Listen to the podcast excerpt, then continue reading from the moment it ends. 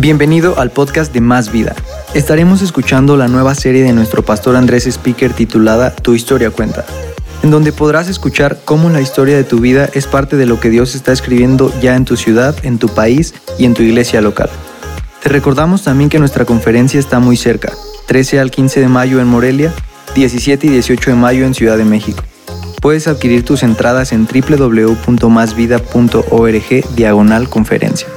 Hola más vida, los saludo desde Santiago, Chile, desde la iglesia Cristo, tu única esperanza. Bienvenidos a todos los campus más vida, a toda la gente alrededor del mundo que nos sigue, nos escucha. Desde Chile estamos transmitiendo el día de hoy. Y como pueden ver, hay un ambiente increíble aquí en Santiago. Dios está haciendo cosas extraordinarias en esta ciudad. Y y por este fin de semana vamos a hacer una iglesia, así que va a ser increíble, ¿no? Increíble. Pues voy a pedir que abran sus Biblias a Lucas capítulo 24, Lucas capítulo 24, y voy a eh, compartir una historia que me ha estado animando y realmente eh, retando en mi vida los últimos días. Y esta historia ocurre en el domingo que Jesús resucitó. Literal, el domingo que Jesús resucitó ocurre esta historia. Y quiero que me acompañes al versículo capítulo 13. Dice, ese mismo día, cuando Jesús resucitó, dos de los seguidores de Jesús iban camino al pueblo de Emaús, a unos 11 kilómetros de Jerusalén. ¿A cuántos kilómetros? 11. Al ir caminando hablaban acerca de las cosas que habían sucedido. Mientras conversaban y hablaban, de pronto Jesús mismo se apareció y comenzó a caminar con ellos. Pero Dios impidió que lo reconocieran. Fíjate increíble. A veces Dios parece que no nos permite ver cuándo es Él, cuando está o no está, para probar algo en nuestro corazón. A veces sientes que no está allí, pero Él está allí, aun cuando no lo puedes ver. Dice que no lo reconocieron. Verso 17, Él les preguntó, ¿de qué vienen discutiendo tan profundamente por el camino? Se detuvieron de golpe, con sus rostros cargados de tristeza. Estaban tristes, desilusionados, quebrados, sufriendo la pérdida de su maestro. Entonces, uno de ellos llamando, llamado Cleofas, volteé con alguien, dígale, hola Cleo, anímelo, hola Cleo. Eh, contestó, tú debes ser la única persona en Jerusalén que no oyó acerca de las cosas que han sucedido allí en los últimos días. ¿Qué cosas? preguntó Jesús.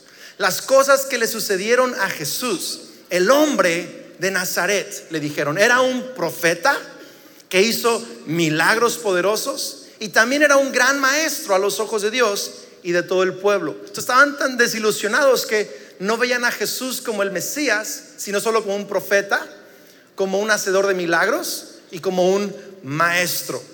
Sin embargo, los principales sacerdotes y otros líderes religiosos lo entregaron para que fuera condenado a muerte y lo crucificaron. Nosotros teníamos la esperanza, alguien diga, teníamos la esperanza, teníamos la esperanza de que Él fuera el Mesías que había venido para rescatar a Israel. Todo esto sucedió hace tres días. No obstante, estaba hablando del, viernes, hace tres días, hoy era domingo. Dice, no obstante, algunas mujeres de nuestro grupo de seguidores fueron a su tumba esta mañana temprano y regresaron con noticias increíbles. Dijeron que el cuerpo había desaparecido y que habían visto a ángeles quienes les dijeron que Jesús está vivo. Algunos de nuestros hombres corrieron para averiguarlo y efectivamente el cuerpo no estaba tal como las mujeres habían dicho. Hoy quiero hablarte, he titulado mi mensaje 11 kilómetros de gracia. 11 kilómetros de gracia. Volta con alguien, dígale 11 kilómetros de gracia. Ahora, ¿cuántos de ustedes tienen que usar lentes? Varios. Yo, yo, uso lentes solo que me los quito para predicar. porque a veces con la luz y, a veces hay reflejo y no alcanzo a ver sus caras tan extraordinarias. Y, a veces siento que, puedo, eh, me distraigo un poquito, entonces me los quito para predicar y pongo la letra grande en el iPad para poder leer. Eh, pero yo uso lentes y hace, hace unos años me empezaba a doler mucho la cabeza, tenía tipo migraña, eh, los ojos los hacía así a cada rato y me dolía la cabeza y, y mi esposa me empezó a decir, quizá necesitas lentes. Le dije, no, claro que no, estoy súper joven y veo súper bien y claro que no necesito lentes. Y, y me seguía doliendo y me tomaba pastillas para el dolor de cabeza y esto y el otro y no se me quitaba y por fin un doctor me dijo, creo que necesitas revisar tus ojos. Entonces fui todo, ya sabes, enojado, ¿no? Eh, con el oftalmólogo eh, a ver el tema de, los ojos y me hizo un examen, un estudio y me dijo, efectivamente necesitas lentes, tienes vista cansada y tienes un poco de pérdida de vista y yo estaba frustradísimo y entonces empezaron a hacer mis lentes, fui a darme una vuelta, duraron una hora en, en hacerlo, era sencillo, era rápido y regresé y cuando me puse esos lentes, de pronto veía en HD high definition, o sea, mucha claridad. Es como que de pronto podía ver eh, la belleza de mi esposa con más claridad. Kelly, yo sé que me estás viendo. Y empezaba a ver todo con más claridad. Y es increíble cómo un par de lentes puede ayudarte a disfrutar la vida mejor. Es una te ayuda a ver con más claridad y cambia tu perspectiva. A veces a veces ya ni sabías cómo cómo se veían tus hijos. hasta que recibes lentes. Y sabes, es increíble que estos hombres, estos hombres no podían ver con claridad el plan de Dios en la cruz del Calvario. No podían ver con claridad cómo Dios le, le, había prometido salvación a Israel, pero era necesario que el Mesías atravesara un tiempo de cruz, un tiempo de sufrimiento por los pecados de la humanidad. Y ellos lo que vieron en la cruz no fue Jesús rescatando al mundo, lo que vieron en la cruz fue una derrota. ¿Tiene sentido esto?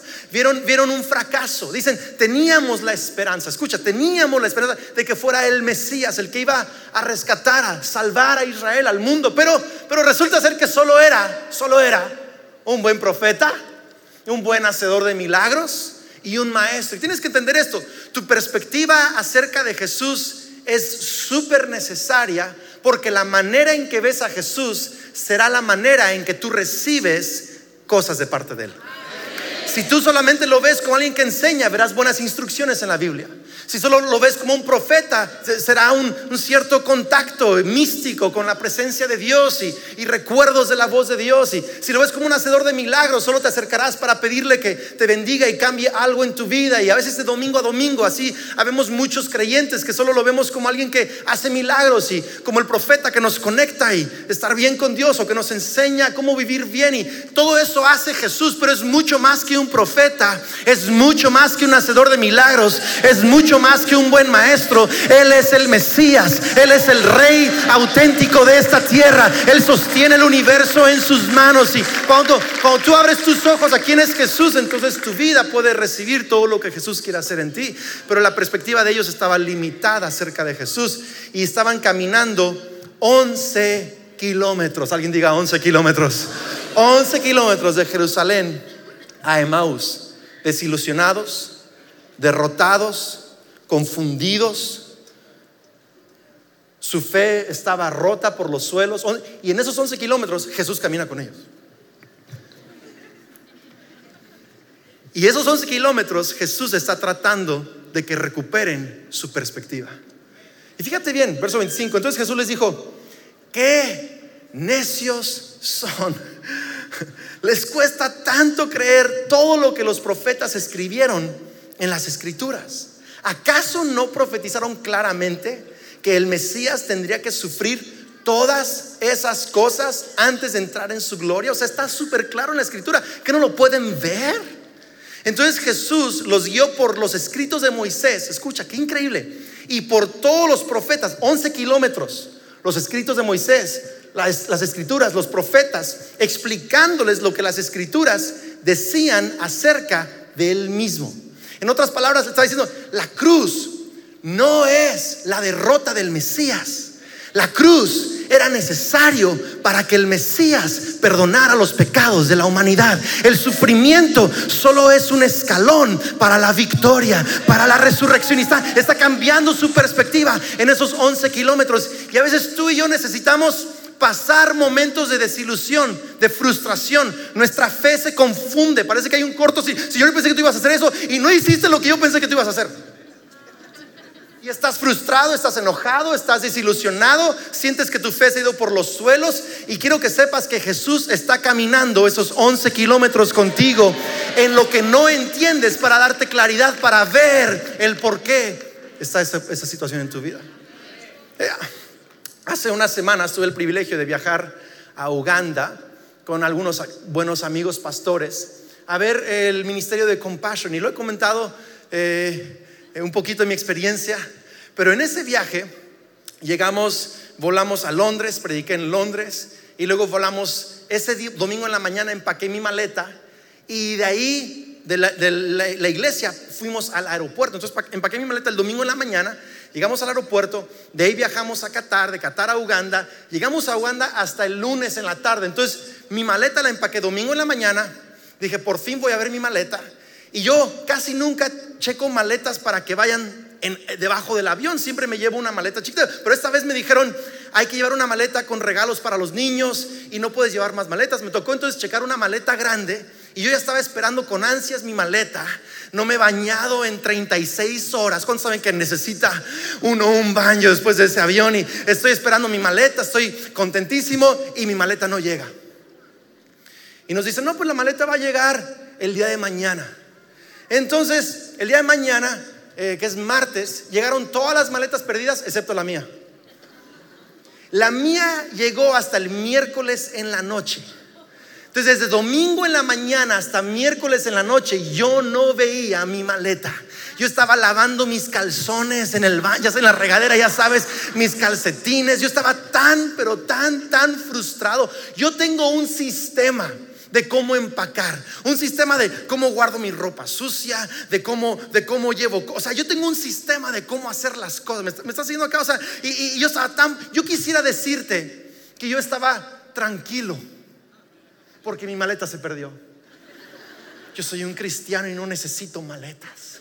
Yo necesito al Espíritu Santo. Yo, yo, yo, quisiera decirte que yo estaba tranquilo, pero la verdad es que yo estaba frustrado, enojado. Incluso alguien hacía bromas, ah, ¿quién necesita maletas? No, yo, yo, yo necesito mi maleta, o sea, yo estaba enojado, estaba, a punto de perder mi santidad, o sea, yo estaba mal, mal, estaba tratando de mantener una, una apariencia de alegría, me explico, pero yo estaba muy, muy enojado, pero como viendo otros pastores ahí, tenía que mostrarme muy maduro, si no pasa nada, todo increíble, yo estaba enojado, por dentro mi maleta no ha llegado. Y cada día que no llegaba mi maleta, yo estaba más frustrado. Pero lo increíble fue que eh, empecé a ver la necesidad en ese país y empecé a ver mi dependencia de una maleta y de cosas. Y cómo mi dependencia de cosas, de ropa, de un sistema, de cómo llevo mi rutina diaria, me estaba robando de disfrutar a Dios, de disfrutar a la gente a mi alrededor, de disfrutar el país donde estaba. Y Dios empezó a confrontarme, a confrontarme. Y la verdad es que después de un rato, para cuando llegó mi maleta el miércoles a la noche, yo ya ni necesitaba mi maleta. Estaba usando la ropa prestada de otra gente. Ya me había acostumbrado a lavar mis calzones, se secaban para la mañana. Y, o sea, cuando llegó la maleta fue realmente una añadidura. O sea, ya entendí que Dios lo usó no, no es que Dios hizo que se perdiera mi maleta. Bueno, espero que no, Dios, pero sí, sí, pero, pero Dios usó la pérdida de mi maleta para cambiar algo en mi corazón y romper una dependencia de, cosas para disfrutar la vida. ¿Me está siguiendo alguien acá? y lo increíble es que a veces tú ves Tú ves frustración, tú ves enojo, tú ves que las cosas no salen a tu manera, pero lo que Dios está viendo son 11 kilómetros donde Él está ayudándote a cambiar tu perspectiva acerca de las cosas, a cambiar tu perspectiva acerca de ese trabajo, a cambiar tu perspectiva acerca del dinero, a cambiar tu perspectiva acerca de tu familia. Él está permitiendo que tus cables se crucen un poquito, que te frustres un poquito, pero no es porque Dios quiere que te sientas enojado y, quiere separarte de sus propósitos. Al revés, son 11 kilómetros donde Él te está dando una nueva...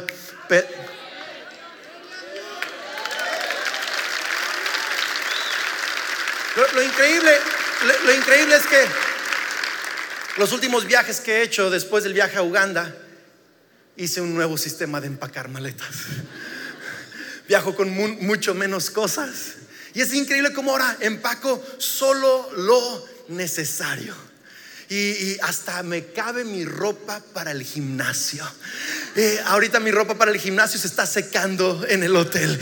Y hice ejercicio ya el día de hoy, ya se está secando. Tengo ya un nuevo y mejorado sistema de empacar maletas y de viajar. Escucha, lo que yo pensé que era algo horrible resultó ser una bendición en mi vida. Resultó darme nueva perspectiva acerca de mi, dependencia sobre cosas pequeñas y me ayudó a tener un nuevo sistema de vida. Y quiero que sepas que en esos 11 kilómetros que tú estás pasando, que tú no entiendes qué está sucediendo, Jesús, aunque no lo ves, está a tu lado, ayudándote a cambiar tu perspectiva, eh, eh, desafiando tu corazón, está ayudándote a, a desprenderte de cosas que no necesitas. A veces lo que tú piensas que necesitas, ese amigo que se fue de tu vida, esa oportunidad que sientes, se me fue. Dios dijo, ah, era peso extra.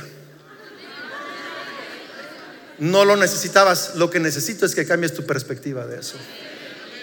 Vuelta con alguien, dile, estás en tus 11 kilómetros. Vamos, anímelo, estás en tus 11 kilómetros de gracia. Mi pregunta para ti es, ¿cuál será tu maleta perdida el día de hoy?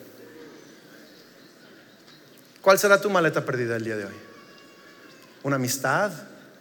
¿Un plan que no se ha llevado a cabo? ¿Algo que te está robando tu sueño? ¿Un afán? ¿Cuál será tu maleta perdida? ¿No será que Dios quiere darte perspectiva fresca?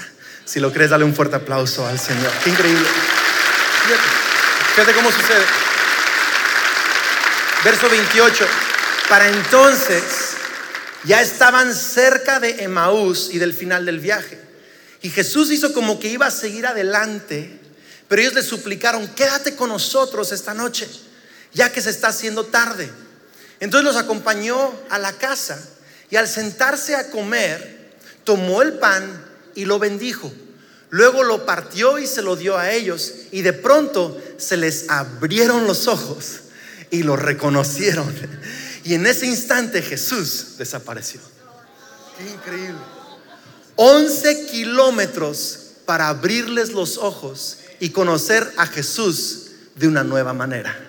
Eh, eh, estaban conociendo a Jesús en su forma resucitada. Nunca lo habían visto así. Es primera vez. Y, y, recibieron el milagro de ojos abiertos para conocer a Jesús de una manera nueva. Y sabes, ese cambio de perspectiva no solo es un cambio de perspectiva, es que Dios te está abriendo los ojos para conocer a Jesús de una nueva forma. Eso que tú llamas, eso que tú llamas fracaso, Dios le llama 11 kilómetros de gracia. Eso que tú llamas pérdida, Dios le llama te estoy abriendo los ojos. Eso que tú le llamas sufrimiento es una obra de gracia. No es que Dios nos mande todo lo malo, no, no, pero Dios lo usa y camina con nosotros para abrir nuestros ojos y podemos ver a Jesús de una manera que nunca lo hemos visto. Vamos, si tú lo crees, dale gracias a Dios.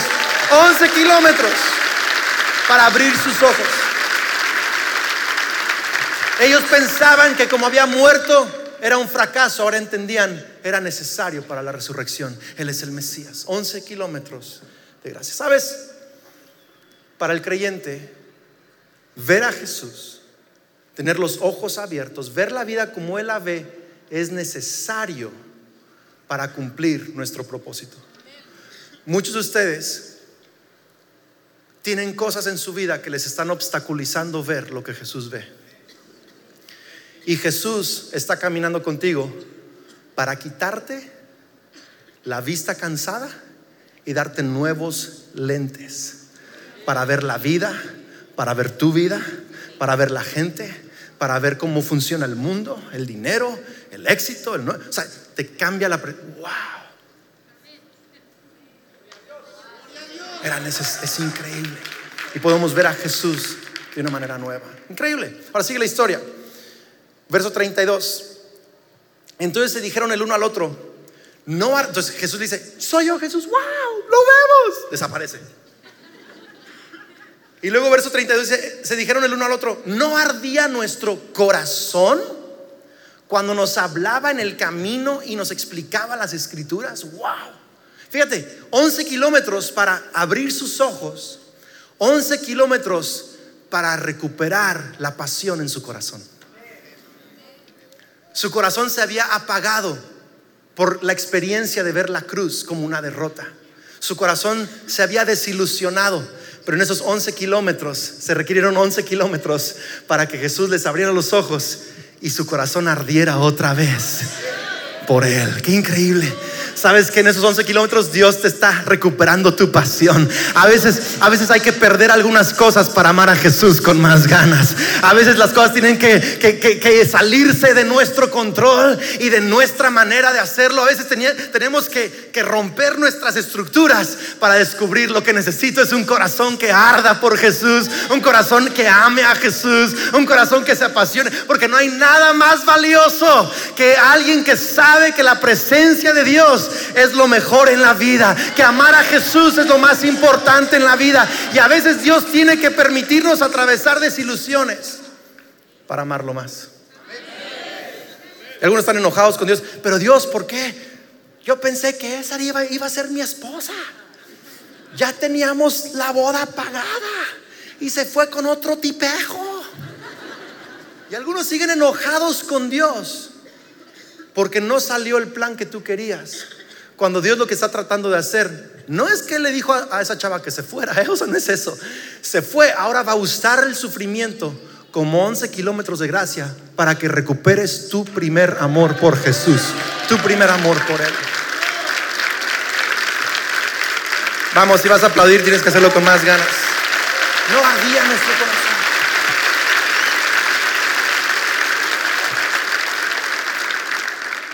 Un corazón vivo por Jesús es más valioso que todas tus metas cumplidas. Verso 33, en menos de una hora, fíjese, sigue la, historia es increíble. Entonces, van 11 kilómetros así, caminando y creo que se echaron unas casi tres horas, porque caminaban tranquilos, se paraban a un café, le seguían, caminaban unas tres. Y llegan, ojos abiertos, corazón ardiendo, ven a Jesús, Jesús desaparece. Y luego verso 33 dice, en menos de una hora estaban de regreso en Jerusalén.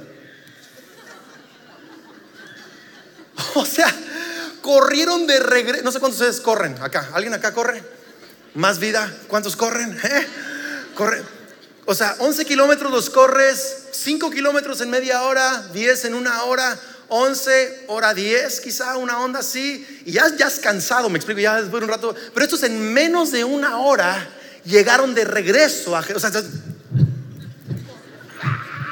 hay que decirle a los discípulos que Jesús está vivo. Están corriendo de regreso. y ahí encontraron a los once discípulos y a los otros que se habían reunido con ellos, quienes decían, el Señor ha resucitado. O sea, llegan y dicen, y ellos, sí, ya sabemos, Jesús resucitó. ¿Te, imaginas el encuentro o no? Y se, le apareció a Pedro. Y luego los dos de Maús les dijeron cómo Jesús también se les habría aparecido a ellos mientras iban por el camino y cómo lo habían reconocido cuando partió el pan. Entonces quiero que veas esto. 11 kilómetros y de regreso ¿cuánto? 11 kilómetros. Quiero que vean esto porque vamos a llegar a una parte importante del pasaje. Entonces justo mientras contaban la historia. Estuvimos caminando y no sabíamos que era él, pero nos contaba, corazón ardía, increíble. Nos reveló una onda de Moisés. Nos, contaban toda la historia.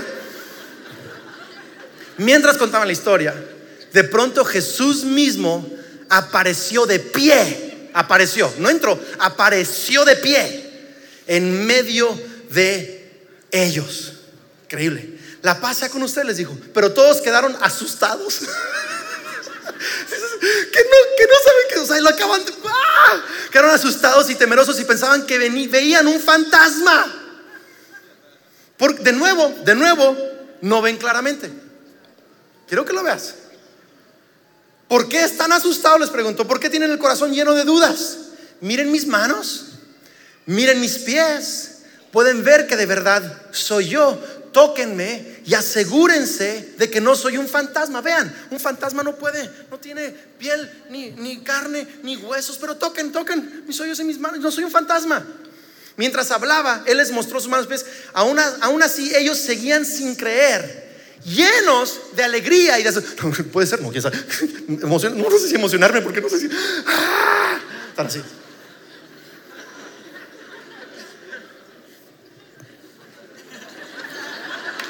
¿Sabes cuando Jesús está haciendo algo? Jesús está haciendo algo, pero es demasiado bueno para creerlo. A veces Dios empieza a contestar oraciones y dice, no puede ser, no me quiero emocionar. Y dice, ¿de neta?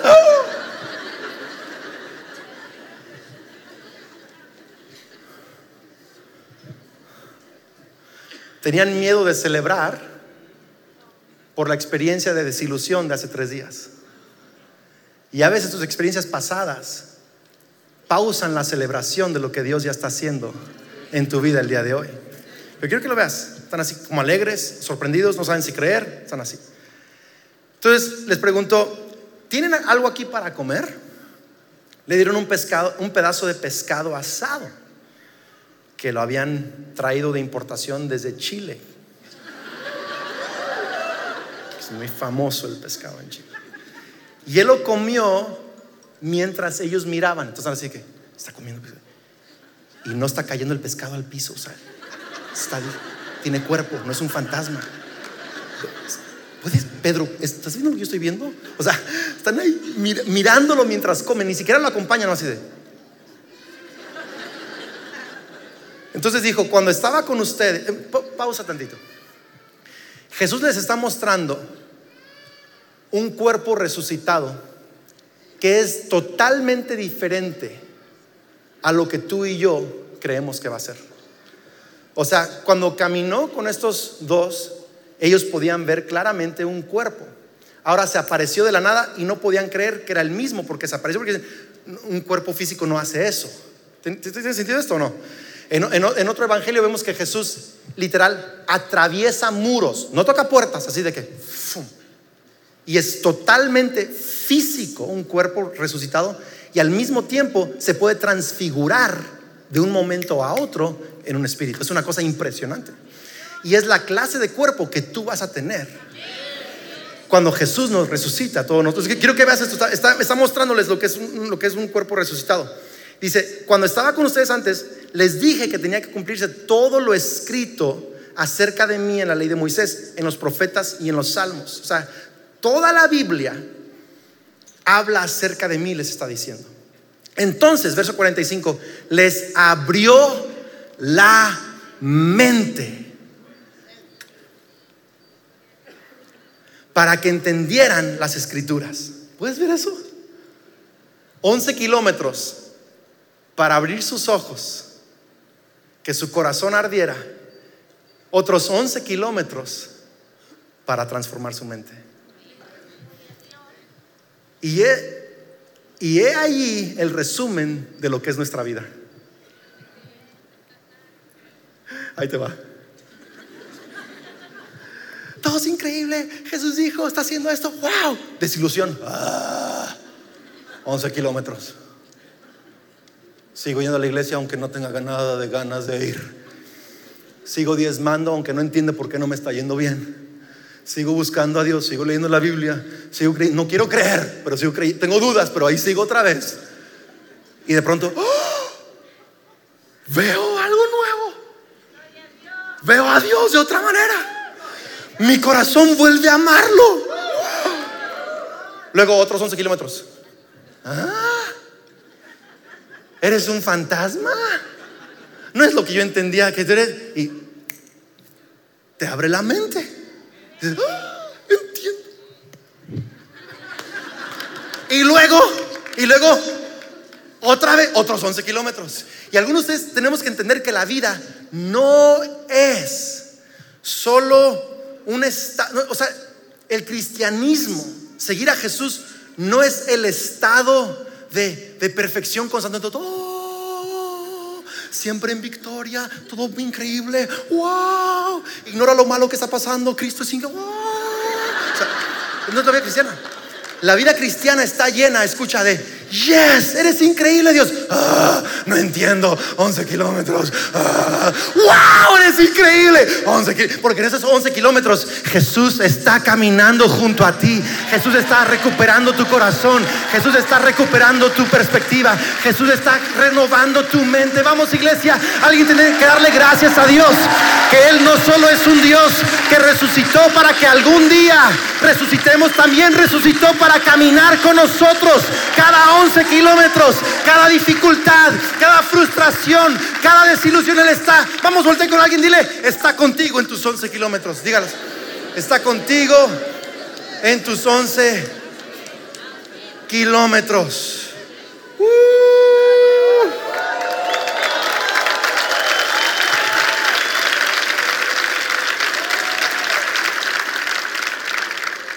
Dijo, efectivamente se escribió hace mucho tiempo que el Mesías debería sufrir, morir y resucitar. Pero no lo pueden ver en las escrituras, pero por fin su mente fue abierta. wow. ¿No te ha pasado que de pronto tú entiendes algo y los demás no?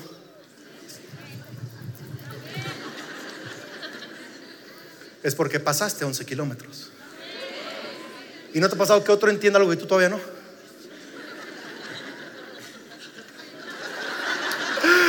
Te faltan algunos kilómetros. y quiero animarte con esto, iglesia. Porque seguir a Jesús de nuevo es una aventura. Está llena, los 11 kilómetros es lo mejor de la vida.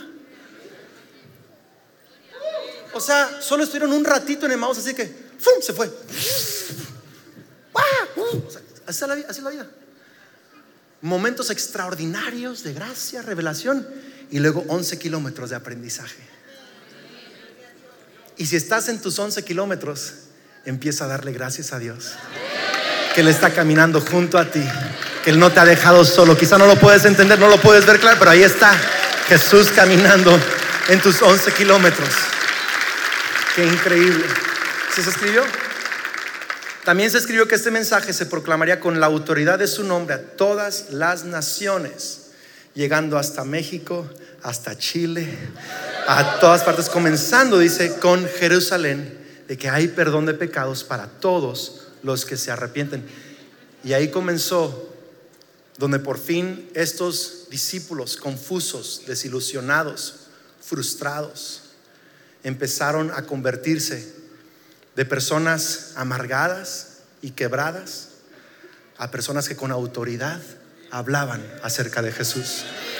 Y es lo que está pasando. Dios te está dando un corazón nuevo, una perspectiva nueva, un nuevo entendimiento. Está, te está ayudando a aprender algo para que con autoridad hables de lo que has visto de Jesús, de lo que ha hecho en tu vida, de quién Él es y puedas declarar a todo tu ciudad, a tus amigos, familia, que puedan ver, Jesús es real.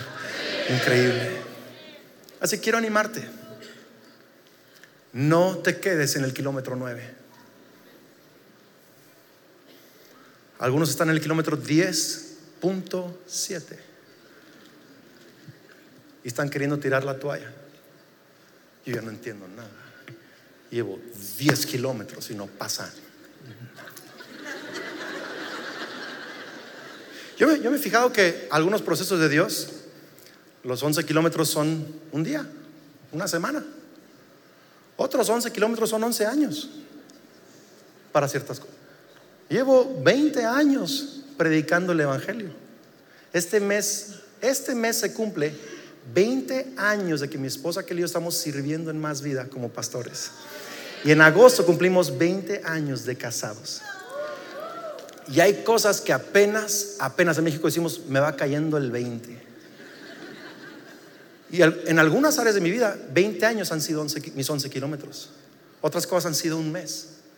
Pero lo que he aprendido es esto. Yo no determino lo largo de esos 11 kilómetros. No determino tampoco la lección que voy a aprender en esos 11 kilómetros. Yo solo puedo decidir, voy a seguir caminando estos 11 kilómetros. Porque mi Jesús abre ojos, renueva corazones y transforma mi mente. Yo quiero eso, quiero eso, quiero eso. Quiero eso más que mi comodidad. Quiero eso más que mi seguridad. Quiero eso más. Increíble. Termina tus 11 kilómetros. Toca el hombro de tres personas, dile, no te quedes a, la mitad. Dígaselo, no te quedes a la mitad. No te quedes a la mitad. Así que, no sé cuántos de ustedes Estoy seguro que la gran mayoría de ustedes conocía a Julio Melgar, eh, profeta, cantante, gran hombre de Dios. Y me cuesta trabajo hablar de personas creyentes en pasado porque están en Cristo, están vivos en Cristo, aunque no están con nosotros. Pero, pero Julio fue un gran hombre de Dios, gran profeta. Yo tengo años de, estar en diferentes eventos con él, de escucharlo, de ministrar con él. Y siempre ha tenido un tino extraordinario, siempre ha sido fantástico.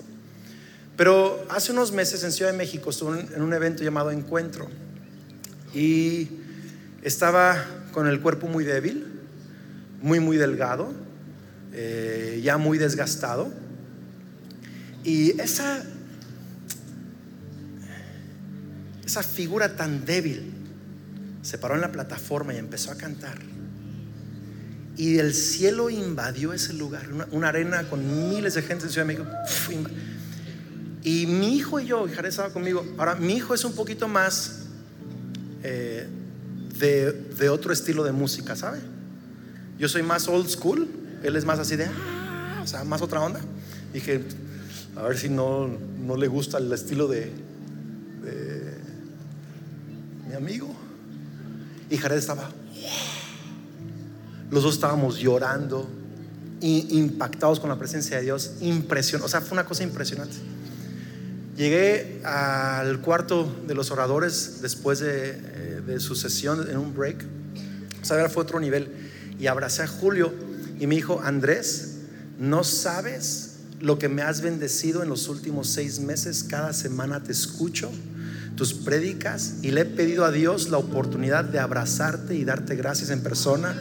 Qué increíble verte, me abrazó y le dije, Julio, te he escuchado ministrar tantas veces, pero lo que hoy experimenté en mi corazón con mi hijo Jared, lo, lo, dijo, este es otro nivel que de verdad wow, o sea, estaba yo llorando, estábamos llorando. Le dije, me recuerda el pasaje en Apocalipsis, donde Jesús dice, vengan y compren de mí oro refinado en el fuego. Y le digo, lo que el enemigo ha querido usar para apagar tu voz, Dios ha usado para refinar oro en tu vida a otro nivel. Y, estábamos llorando y todo. Y para, mí, fue un impacto increíble. Y ahora estas últimas semanas que pasó a la presencia de Dios, me conmueve tanto ver los comentarios de su familia, de sus hijos. Y dicen cosas como estas. La voluntad de Dios es buena, agradable y perfecta. Y dicen, Dios es bueno y confiamos. Y están, es, una perspectiva increíble. Y digo, wow, esos 11 kilómetros que esa familia ha caminado, no solo le cambió la perspectiva a ellos, les dio una mente diferente, algo que muchos están sorprendidos, pero tiene una mente diferente, perspectiva diferente, corazón diferente. Y ahora el cuerpo de Cristo. Estamos siendo influenciados por toda una familia que en 11 kilómetros recibieron nueva revelación de Dios, nuevo oro en su corazón. ¿Me estás siguiendo acá? Y lo quiero animarte es que sigas caminando tus 11 kilómetros, porque eso va a influenciar a tu familia, a tus amigos, al mundo entero. Hay nuevas cosas que Dios quiere darte en tus pensamientos, en tu corazón, en tus ojos. Sigue caminando. Alguien grite 11 kilómetros. Señor, te doy gracias. Gracias por el privilegio de compartir en Chile y transmitir más vida a México y todos los que nos están viendo y escuchando el día de hoy. Señor, solo tú sabes cómo se llama esa maleta perdida de cada uno de nosotros. ¿Cómo, ¿Cuál es la distancia y la desilusión que nos ha metido a esos 11 kilómetros? Quizás un asunto de salud, quizás un asunto económico, quizás un asunto personal o emocional. Pero Dios, hoy pido que tengamos fe de que tú estás caminando con nosotros y de que estás dándonos algo mucho mejor que nuestro éxito o nuestra comodidad o nuestra seguridad. Nos estás dando un corazón vivo, ojos para verte y una mente que entiende tu corazón. Te damos gracias Dios en el nombre de Cristo Jesús. Amén y amén. Dios les bendiga.